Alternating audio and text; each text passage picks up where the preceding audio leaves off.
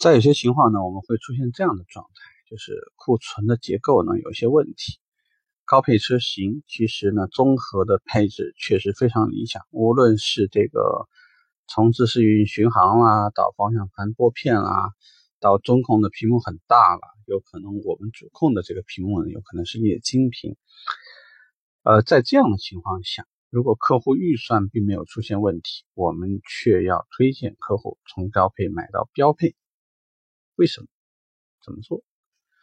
为什么的原因当然非常简单，就是厂方不是这个生产线有问题，就是目前呢我们公司的这个库存有问题。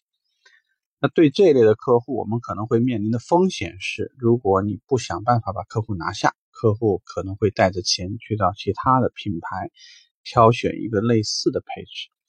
那在这种情况下，我们如何引导呢？在这里呢，通常我们会用几种方式。第一种方式呢，会告诉客户，其实一台车真正最为精华的部分，一定是它的标准配置。什么意思呢？因为从这台车的发动机、变速箱、底盘的整个匹配，包括整个的有关于这台车任何的核心技术，其实都是在标准配当中显示出来的。除了一些阉割版，仅仅是。把真皮换成织物的，把内饰的那种豪华感换成一些塑料感较强的，然后呢，适当的把轮毂尺寸适当的调整了一下，啊，标准配置和基础配最主要的区别肯定就是在轮毂尺寸，可能从这个内饰，包括从外观件，是车身同色呀，还是说这个用了一些镀铬件的一些内饰这个配饰。或者呢，是不是使用了一些呃运动套件？主要的区别主要在这里啊。低配的话，是不是减天窗，还是说从全景天窗变成小天窗？就是在这些地方。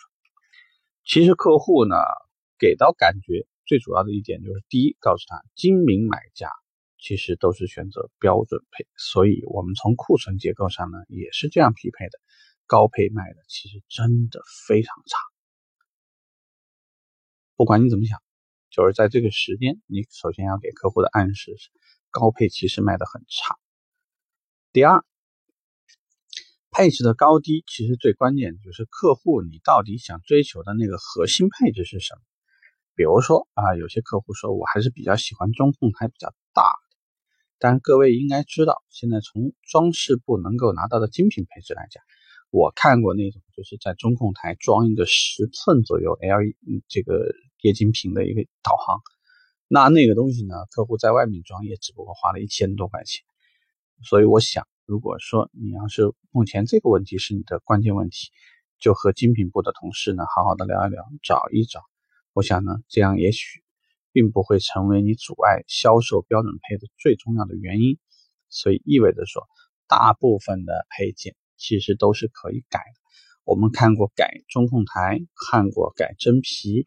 看看过改三六零环影，把这种没有一键启动的换成了一键启动，把这个原来没有可视倒车的换成了可视倒车。也就是说，只要你肯花钱，其实大部分的事情都是可以实现的。但是它都有一个很显著的一个特点，那就是怎么装，一般来讲都不需要花到高配的钱。所以我们刚刚讲的第一点呢，就是告诉客户标配卖得好。第二。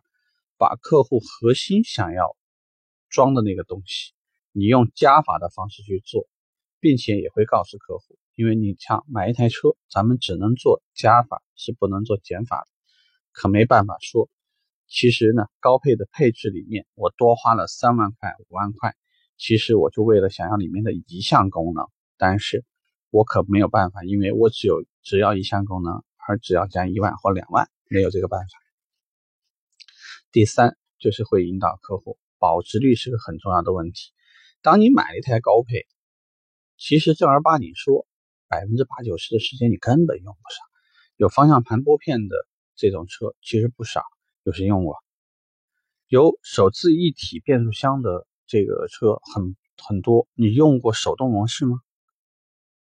有导航功能的车不少，各位您用过导航吗？你为你的导航升级花了钱吗？